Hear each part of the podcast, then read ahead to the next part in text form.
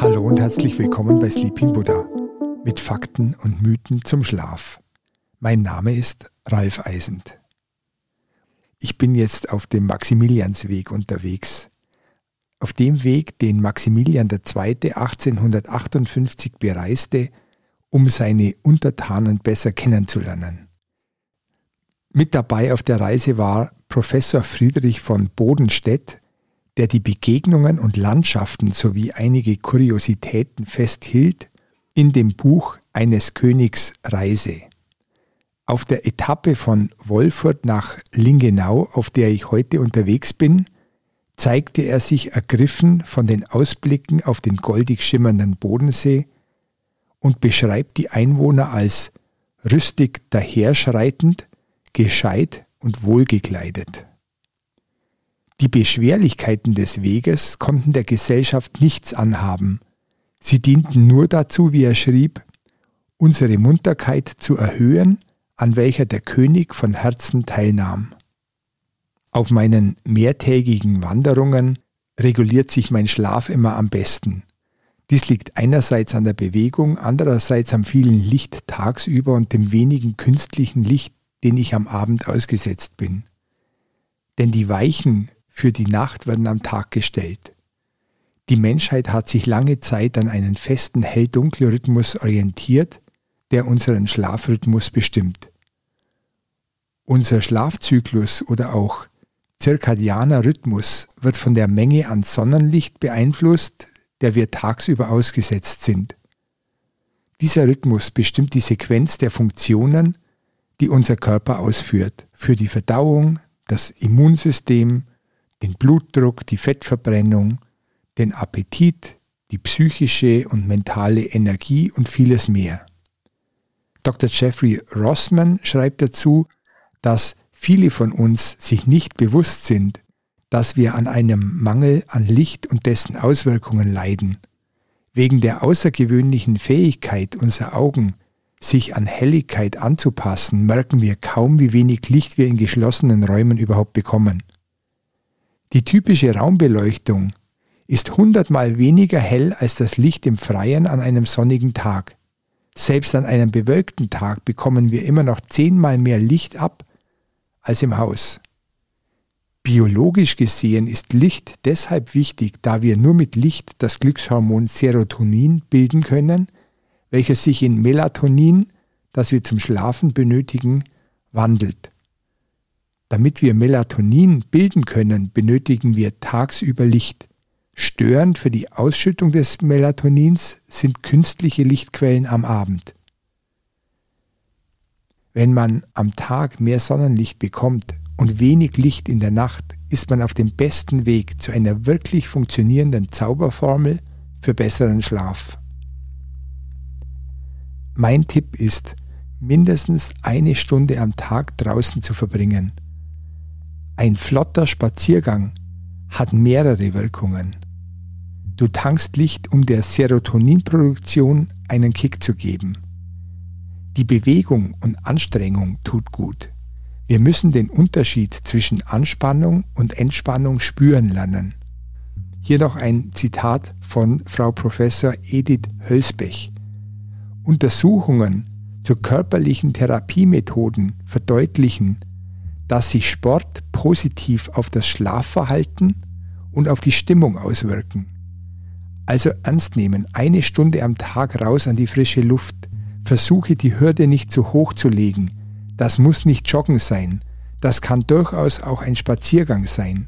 Bei einem Spaziergang kannst du deinen Gedanken freien Lauf lassen. So stauern sich diese nicht an, bis du zu Bett gehst. Zudem sind weder unsere Augen noch unser Aufmerksamkeitssystem auf gerichtete, fokussierte Tätigkeiten ausgelegt, wie wir sie heute überwiegend verrichten. Wir lesen konzentriert, arbeiten am Computer oder schauen aufs Handy-Display oder in den Fernseher. Eigentlich sind wir dafür gemacht, draußen viele Eindrücke in einem weiten Blickwinkel zu scannen und Angreifer oder Beute sowie Pflanzen und Erde und den Wind mit seinen Gerüchen wahrzunehmen.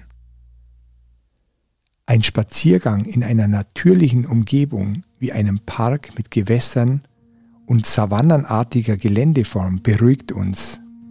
Ich meine, es hat eine andere Qualität, diese mit allen Sinnen wahrzunehmen.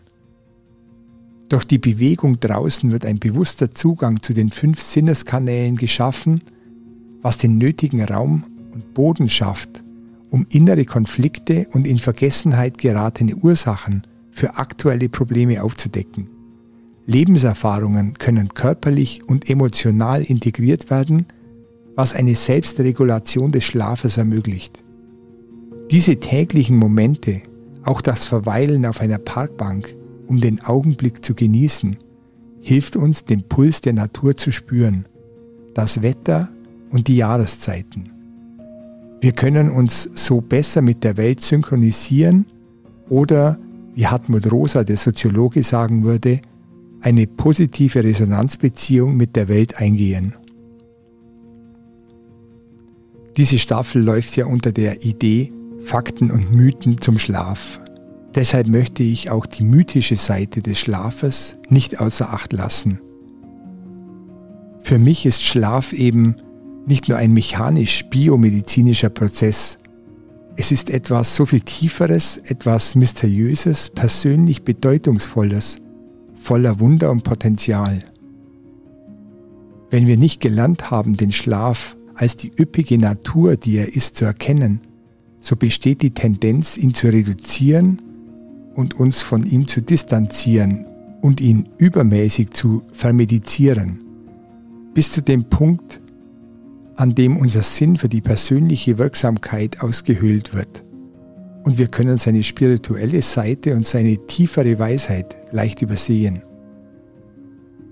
Neben unserem Hormonhaushalt im Allgemeinen und dem Melatoninspiegel im Speziellen gibt es eine spirituelle Dimension des Schlafs, die wir erkunden können, welche neue Perspektiven für uns bereithält.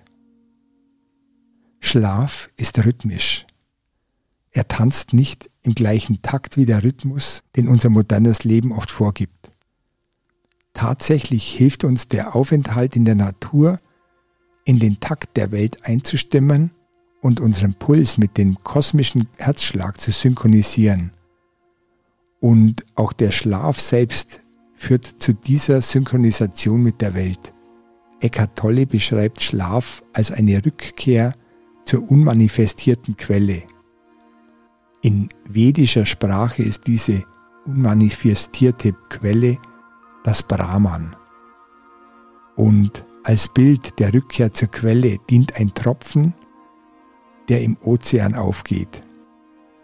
Deshalb tummeln sich Mysterien und Intelligenz im Schlaf. Eine Intelligenz, die nicht an logische Regeln und lineares Denken gebunden ist. Im Schlaf können wir uns mit diesem Ozean des Bewusstseins, der alles Leben und den gesamten Kosmos umfasst, das Tao, wie diese alldurchdringende Kraft in China genannt wird und der im Hinduismus durch Vishnu verkörpert wird. Der Schlaf hat Zugang zu dieser Muse. Deshalb haben wir oft im leichten Schlaf die besten Ideen. Es ist schade, diese Stunden, auch die wachen Stunden in der Nacht, nicht anzunehmen. Wir gehen davon aus, dass das, was wir sind, auf unsere Identität in der Welt des Wachseins beschränkt ist. Wesentliche Teile von dem, was wir sind, werden jedoch nur durch die Verblendung des wachen Lebens verdunkelt. Und diese werden nachts in den tiefen Wassern des Schlafs und der Träume sichtbarer. Der Schlaf ist wie ein Geheimgang zu unserem inneren Wesen, der durch unser Streben nach der wachen Welt verborgen wird, so wie die Sterne durch die Helligkeit des Tages unsichtbar sind.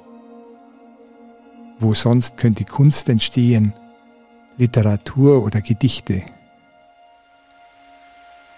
Ja, das war's für heute. Ich habe mein Lager hier an der wilden Supersach im Bregenzer Wald aufgeschlagen. Morgen geht's weiter zum Staufener Haus oberhalb von Oberstaufen im Westallgäu. Dort habe ich die Chance, wieder mit einem Schlafexperten zu sprechen. Diesmal spreche ich mit Dr. Hans-Günter Wes, der unter der Leitung von Professor Riemann an der S3-Richtlinie für Insomnie mitgewirkt hat und mir die empfohlenen sanften Methoden bespricht. Hier am rauschenden Bach beginne ich mit der Aufnahme für heute. Träume dich an den kühlen Bach und atme ruhig ein und ganz langsam wieder aus.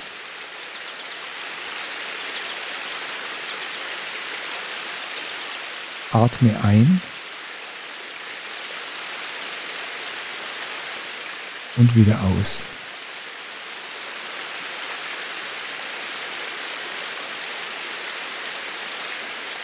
Atme ruhig weiter und entspanne dabei alle Muskeln. Entspanne dich tiefer mit jedem Ausatmen. Du hast heute viel geleistet. Du hast heute viel gesehen und gehört. Jetzt ist deine Zeit, um dich zu entspannen. Du hast heute viel nachgedacht, geredet und erledigt. Du hast dir jetzt Ruhe verdient. Du hast viel gearbeitet, bist weit gelaufen. Für heute hast du genug getan. Du kannst jetzt ruhig alle Muskeln entspannen und die Ruhe genießen.